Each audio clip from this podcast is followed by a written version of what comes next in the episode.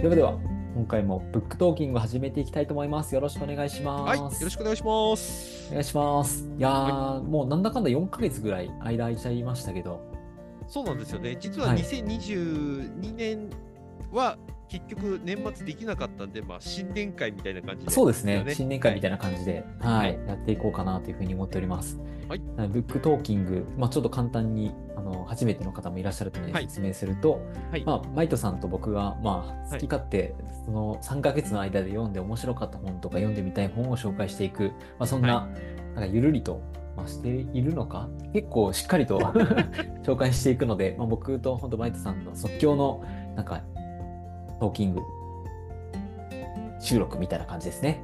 そうですね。よく聞かれるんですけど、あの台本の打ち合わせもしてないし、お互いが何の本を持ってきてるのかも何にも言ってないので、はいそうですね。何を受けるか僕たちもよく分かっておりません。毎回のことなんですけど。はい。はい。まあでも逆に本当そういう、うん、あその本来るんですねっていう、はい。うん、もう本当全然打ち合わせもないからこそ出る、なんかリアクションみたいなものも楽しんでいただけたらなというふうに思っております。はいはいはい。ではでは最初にマイトさんからじゃあもう自己紹介なくいっちゃいましょうか。はい。はい、そうですね。じゃあ僕最初に行きましょうか。はい。じゃあ僕のまず一冊目はこちら。えっ、と、親ガチャの哲学あとやさん。はい。ですね。はい。また今月また、こ今年またあとはい2冊本出される、うん。確かだちょっと伺ってる戸谷さん、最近注目というか、そうですね。ね、僕らが所属してるコミュニティでも人気うんですしね、今。うんはい、僕は戸谷さんとあのちょっと別のところで絡みがあって、ちょっとリアルでもお会いする機会が今後ありそうなので、うん。っていうこともあって、まあ、改めていろいろ読み読んでるんですけど、うん今のところの最新刊がこの親ガチャの哲学かな、うん。うん。うん。本人曰く一番なんかいろいろコはいメント来てるらしいですけどね、うん。うん。まあ本当親ガチャって最近聞くようになってきましたもんね、なんかね。そうですよね。なんかね、この親ガチャっていう考え方って、むずいなと僕はもうこの本を読んで改めてずっと思ってて、確かに僕たちは生まれてくる場所を選べないんだけど、選べないことが、なんていうかな、不幸だし、不公平だっていう発想までにはあんまり最近至ってないから、うん。そうか、これで苦しんでる人がいるのかっていうのは、なんなんでっていうのと、やっぱそうなっちゃうのかの両方がすごく巨大してる感じですね。うんちなみに親ガチャもしかしたら、なんかどういう、いなんか聞いたことあるけど、親ガチャっはいてそもそもなんだっていう方もいらっしゃると思うんですけど、はい親ガチャってなんなんでしょうね。あのガチャガチャの、あれそうです。ガチャガチャは多分ね、知ってる人は知ってる。あまあ、むしろ知ってる人の方が、また最近増えたんじゃないかなと思うんですけど、ガチャポンですね、僕らのうん言ってくると、あの。お金入れてガラガラガラって回すと、ポンって出てくる、あのおもちゃとかいろんなのが入ってるやつですけども、つまり、運ですね。うん何が入ってるかがわからない。まあ、コインを入れてガラガチャガチャやって、出てきたものを、まあ、ああ、これ持ってたのにみたいなのもあれば、ああ、これ持ってなかったんだとかがある、一種のその、エンタメ的なものとしての商品が、まあ、うんガチャポン、ガチャガチャっていうやつですけど、ん。親も実は僕たちは選べないで、このガチャガチャガチャってやって、回してポンって出てきたのが自分、もしくは親っていうような言い回しで最近使われているのが、この親ガチャですね。うん、どちらかというと、なんかガチャガガチャポンのポジティブな感じじゃなく、ネガティブな要素として語られているようなイメージがうん、ありますね。ね。はい、うんそうですね。これがネガティブって捉えるっていうか、ネガティブな用語として最近出てきてるからなおさら。うんで、この本にもちょっと言及されてましたけど、これが一種の言い訳的な話として使われてるっていうのもありますね。うん悩ましいですよね、これ。当そうですね。でもむしろ、本当その昔であれば、よりなんか死の交渉ってあって、はい。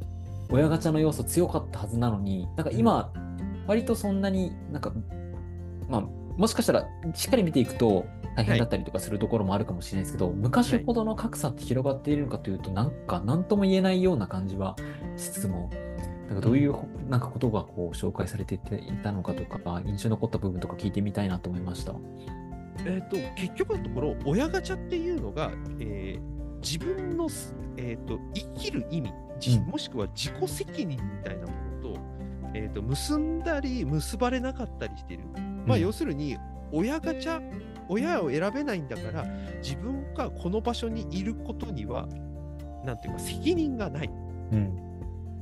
だからたとえその親を選べなくても自分は生まれてきたんだからこの生まれてきた命を大切に使わなきゃいけないねではなくて、うん。うん、だって僕この親であこの環境で選んできてないもんあ。うん。選んできてないものに関してなんで責任持たなきゃいけないとかそこに対して使命を果たさなきゃいけないとか、そんな話になるんだっていう論調にうん。どうしてもなりがちっていうこと。うんというところがある種の問題視されている部分でもあるけれどもでもこの論調自体がそもそも親ガチャっていうものを浮かび上がらせている要因でもあるっていうなかなか難しい構造に、いやー、難しいですね。はい、うん。うん。いやー確かに、まあ、結構他者との比較みたいなものが SNS とかのはい。ね、到来によってよりなんか、まあ、見え見えやすくなってしまったっていうのもあるんでしょうね。あそうだと思います。はい。うん同じと同じである。うんと極端なこと言うと、これ、一時ちょっと話題になってたのが、えー自分が憧れるアイドルの人が、アイドルが、吉野家で今日ご飯食べましたって言った時にすげえショックを受けた女子がいたと。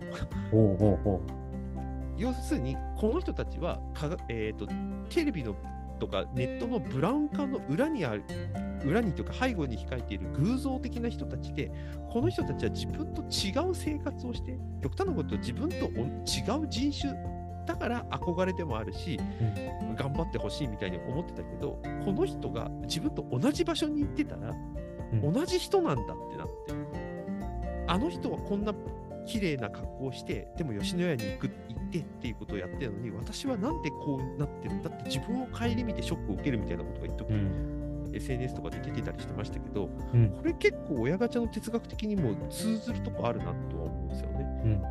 みんな同じであるっていうことがだんだんみんな分かってきた。うん。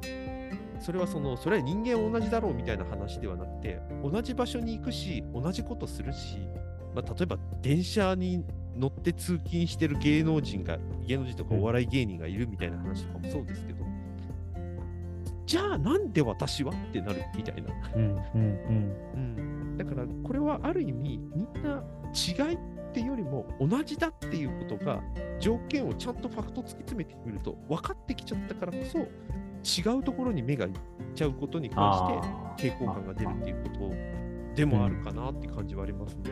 うん。いやーなんか同じであるっていうことをなんかポジティブに捉える人もいると思うんです。あ、はい。このアイタルも私と同じような、うんはい。なんか吉野家でご飯食べたりとかはい、してるんだっていうう、ん。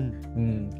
なんかそういうところに惹かれてとかなんか安心する方もいらっしゃると思いつつも、はい。逆にそういった同じ部分があるのになんでこんなにうんなんか自分自身と置かれているその立場が違うんだっていうふうに、うんうんうんそっちの方に目がいってしまうケースもあるってことなんですね。そうですね。うんいや、これ難しいですよね。ましてや、例えば今、はい今、ズームで収録やってますけれども、うん道具とかテクノロジーっていうのは、まあ、お金がかかるとはいえ、一定レベルまではみんな平等に揃えられるようになってきた時代になってきてると思うんですよね。はい。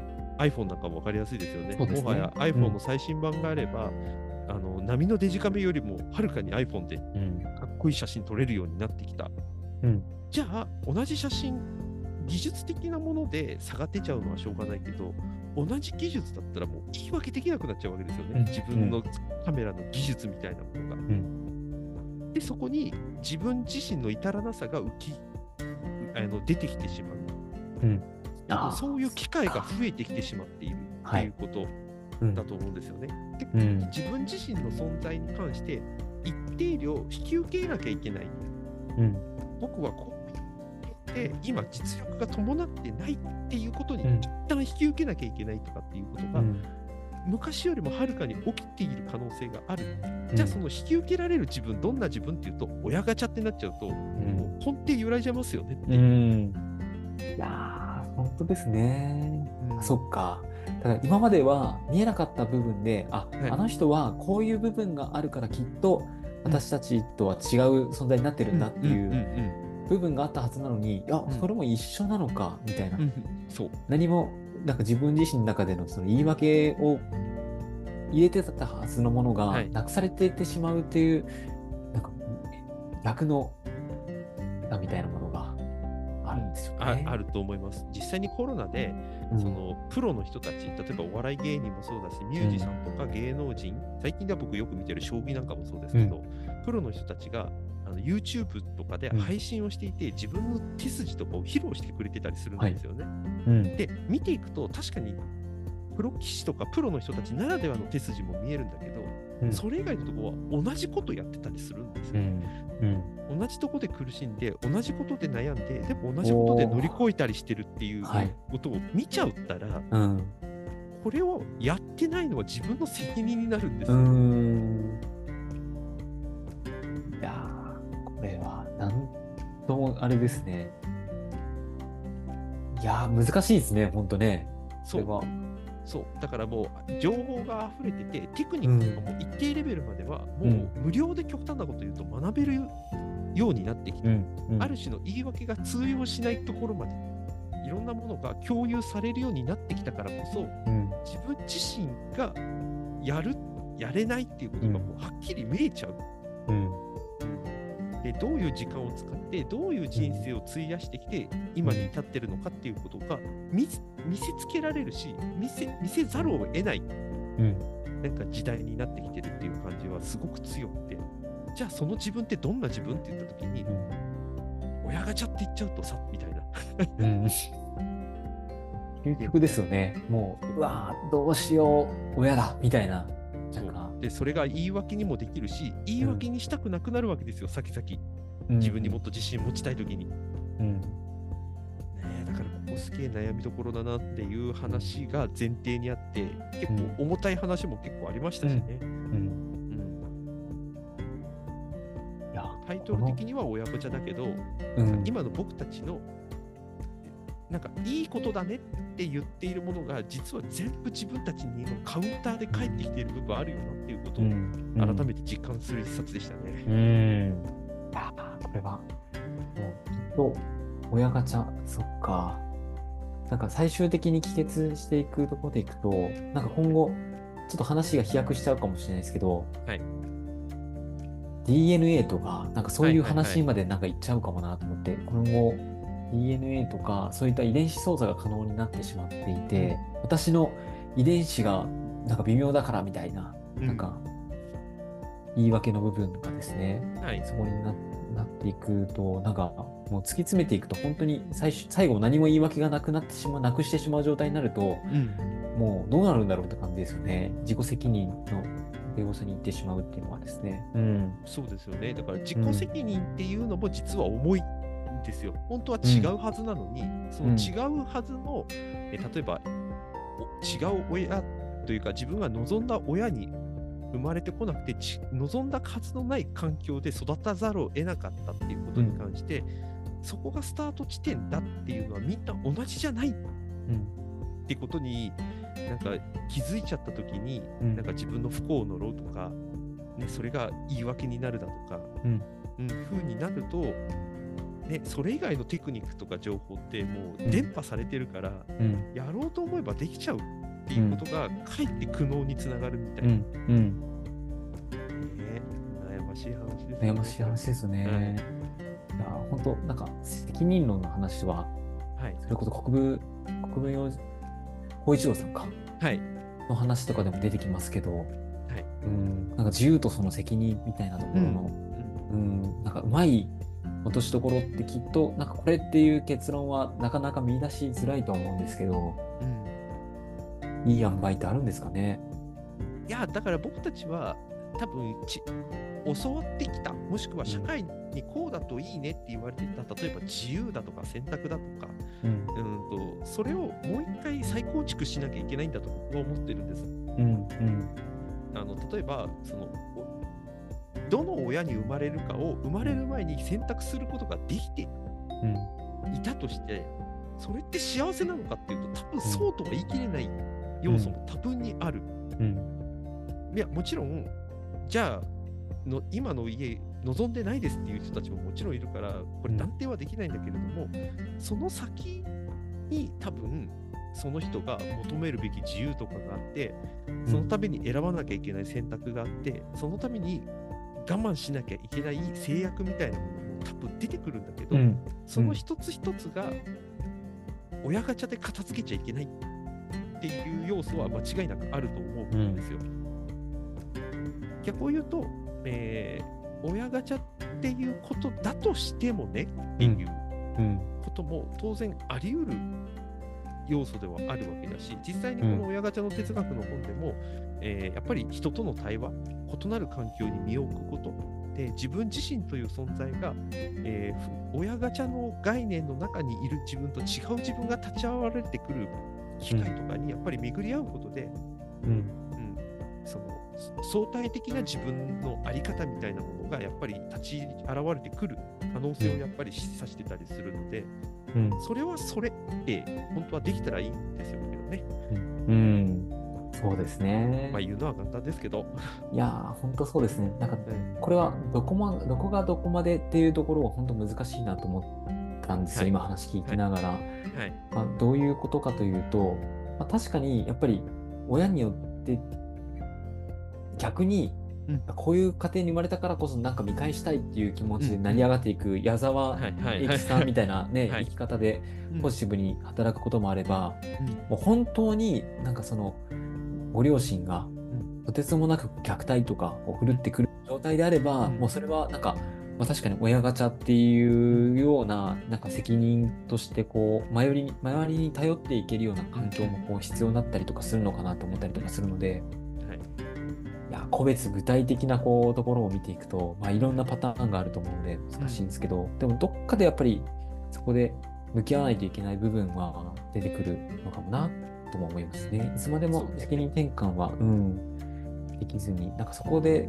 結構止まってしまう気がします。うん、うん思考がですね。そうですねで個人の問題だけじゃなくて社会の問題っていうのも当然ありますから、うん。うん、実際にこの本でもその社会の方でやっぱりその親ガチャっていうのを許すようなうん。環境を作っちゃったことの問題って言うんって指摘している論者の話とかも紹介されてたりするんで、うん。やっぱこれはなんか個人がどう思うかっていうところだけに帰結すると、うん。それはそれでかなりなんていうかな上からの圧力はいに多分なるんだと思うんうですよ。ん。どんな親に生まれてきたって一生懸命生きることが人生のだから大切なんだって言っちゃったらもうその価値観だけってなると、うん。うん、それはそれでなんかうん。またこじれる話いやー、そうですよね。はいここは本当なんか難しい問題だなぁと思いながらちょっと聞いてたんで、もうなんかこの流れでちょっと戸谷さんの本、おはいはい、僕ちょっと今日話すつもりはなかったんですけど、スマートとスマートな悪か。あーはいはいはいはい。はい。はい。こちらの本も、まあ、まさにこういうポジティブな側面がある、同じであることによって救われたって思う人もいれば、はいさっき、ね、なんか違いを見出してしまうがゆえに苦しんでしまう人がいるっていうことと同様のように、なんかスマートフォン、まあ、スマートさっていうことを、はい。やっぱり今スマートな社会であったりとか、うん、もっともっとソーシャルソーシャルな部分でこうどんどんどんどんこう自分自身のうん。なんか幅が広がっていくんテクノロジーとの付き合い方みたいなものはいに希望を抱く要素もあればなんかそこうんのもたらす弊害みたいなものもあるんじゃないかっていうことを投げかけたなんか一冊僕は結構なんか印象的だったのでこの本をちょっと紹介しようかなというふうに思いました。はいはいはいはい、はい。はい。でここでスマートっていうその定義戸谷さんが紹介されていたのははい余計なことを感じさせないようにする性質を、うん。本の中では最適化という言葉で、うんうんまあ、名付けていますと。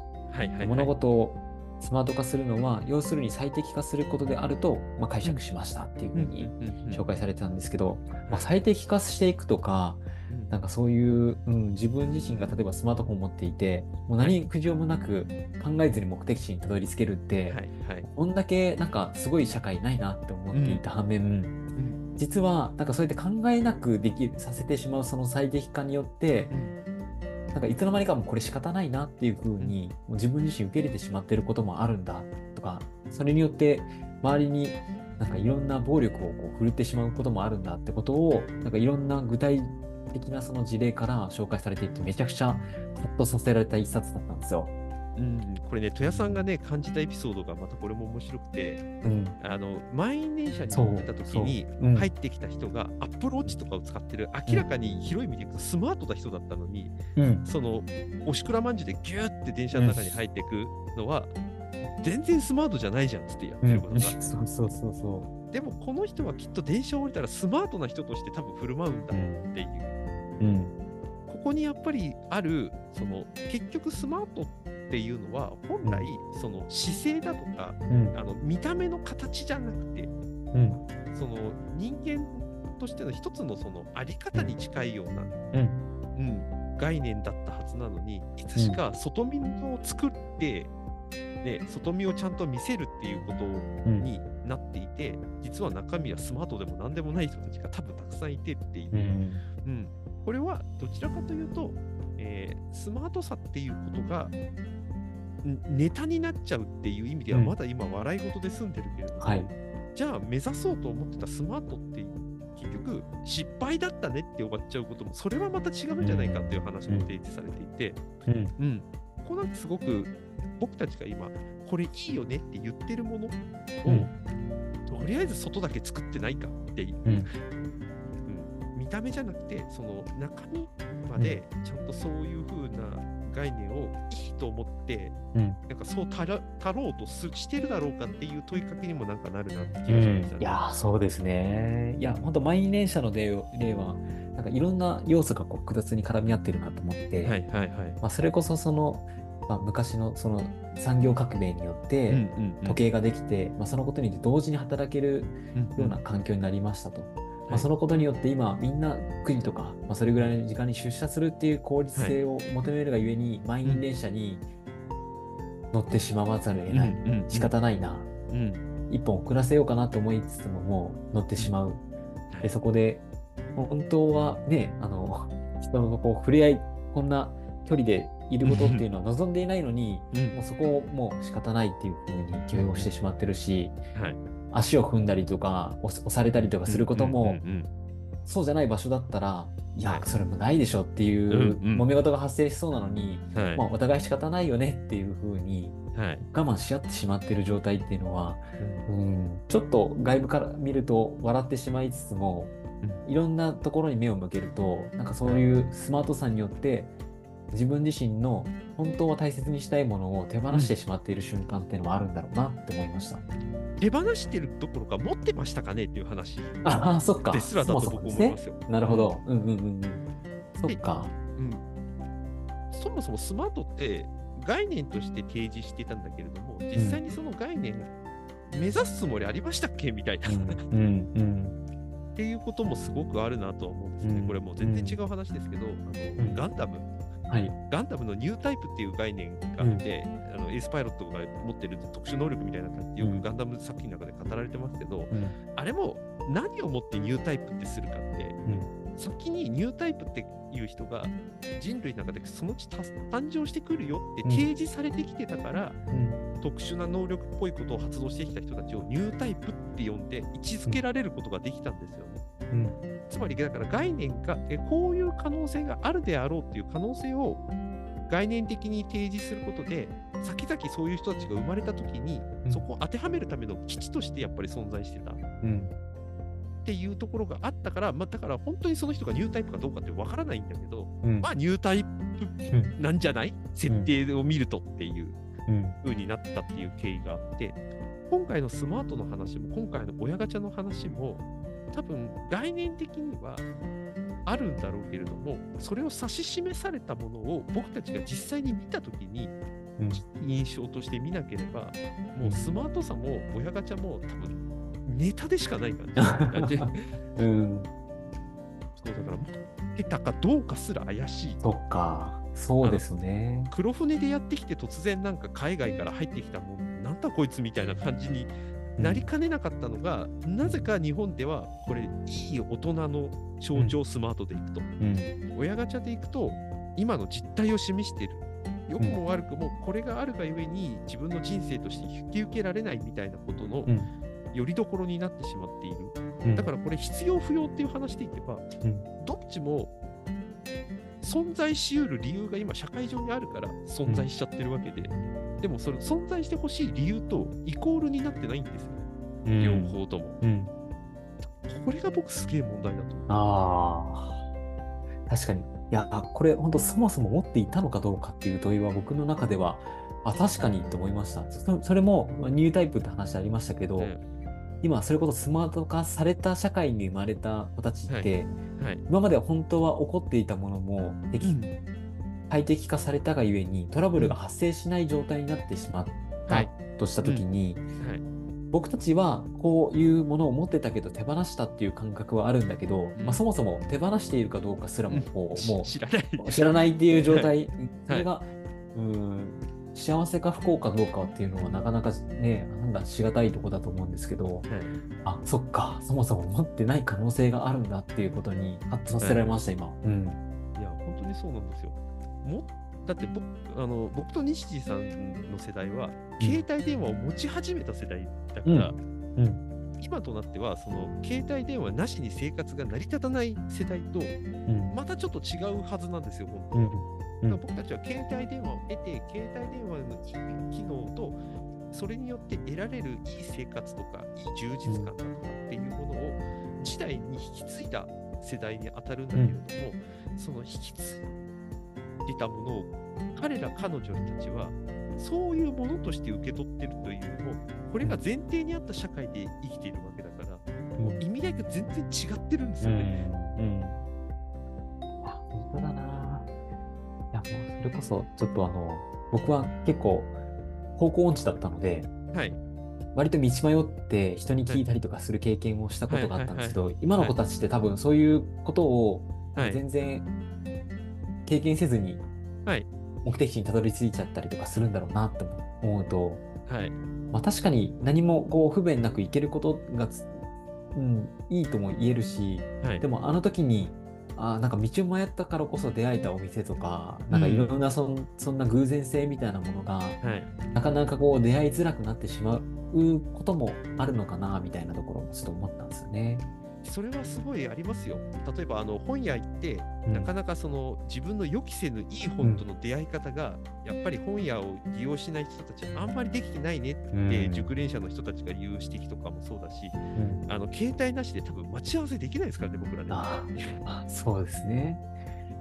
今までだったらもうここの場所にこの時間ねっていうのをもう事前に話をして遅れた場合にすごいやっぱ守ろうとか急ごうと思ったりとかしてた気持ちが今なんかいい意味でも悪い意味でもやっぱこうなくなってしまうというか。うん。5分遅れますっていうのと、大体ここら辺ねみたいな近くになったらもう一回連絡取り合って場所を決めようよっていうふうにやる、あのいいことではすごくあるとは思いつつ、うん。うんそれによって待ち合わせっていううん。概念にうん。中身が変わってきてるっていう、うんさっきのスマートの話とまさに同じですよね、うん。先に提示されたあるべきっていうかあった方がいいよねっていう姿と科学の方向性みたいなのは一応一致してたはずなのにうん。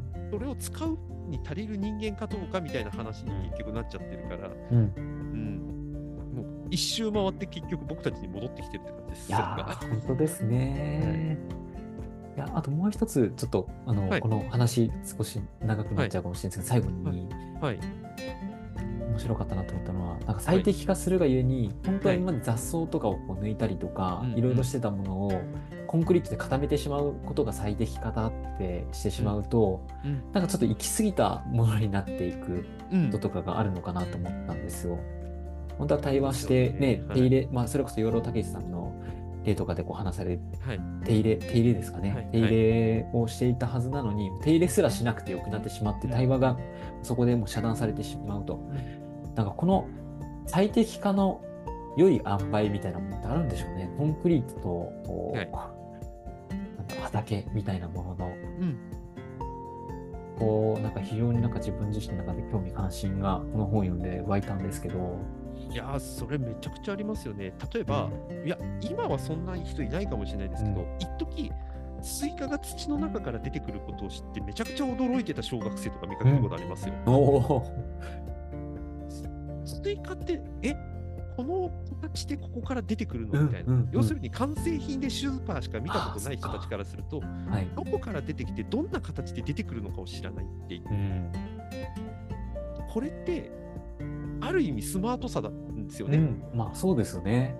はい、だってもうそのあ出来上がるまでの過程を知らないと、うん。その食べ物の意味がわからないとかいうことやってたら、すべての情報をそうやってやってたら、人間の脳みそなんてパンクしちゃうから、うん食べるものとしての完成品が目の前にあって、これの美味しい、美味しくないっていう、ある種、ある種の記号化的なものの食べ物とか、うんそれこそ機械とかでうん世の中満ち溢れてますけど、うん。うん、その完成品以外の姿を知らないって、ちょっと片手落ちなはずなんです、本当は。うん。うん。ここは僕たちが結果、えー、と見た方がいいことを見えなくしちゃってるっていう意味では、ある意味対価的な部分って可能性もあるし、でうんもそういうことを言うと、いや、そんなことないよ。だって、インターネット調べれば情報いっぱい上がってんじゃんってなってるう。え？みたいになるっていう。うん そうですね。はい。いやーそうだよな。鶏肉が並んでたとしても、原型がね、鶏かどうかもはい。わかんない、ね、方もはいきっといらっしゃるでしょうしね。そうだと思いますよ。うーん。うん例えば中国みたいにあのうん鳥の皮とかがもうそのまま吊るされてるみたいなうん。点が、うん。確かにショッキングな絵だけど、でもうん。僕たちはその鳥がどうやって自分の口の中に入っていくかってことを知らないで、目の前に出されていたものを食べるって、う。ん。うん。これがその関係値として成り立ってるっていうのはちょっとおっかない可能性はすごくある。まあそうですよね。い。や、なんか、本当食っていうも切り口でいくと、なんかいただ、何かをいただく、まあ、命をいただいてるわけなので、はいはい。なんかその感覚がなく、もうおす座ったら出てくるみたいな。うんうんこれが本当になんか幸せかというと、果たしてそうなのかっていうことはやっぱり知っている側、知ってしまうと、なんかそこはちょっとこう疑問視しちゃいますね。これが目指すべきスマートだって言うんだったら、僕はそれそれで一つのうーん、うんなるほど。視点だし、その作り、自分のあり方というか、人類の方向性だというのは、別に僕はそれを否定するつもりは全然ないんだけど、でも、それを取り扱うに足りる人類になってるかどうかっていうところは、多分検証した方が僕はいいなって思ってます。あーはいはいはいうん。いやまあ、本当ここのあたりの豊田さんのやっぱり視点っていうか、はい。テーマ取り扱うところってなんか面白いですね。改めてこの2冊だけでも。うん。と思いました。ですね。うん。はい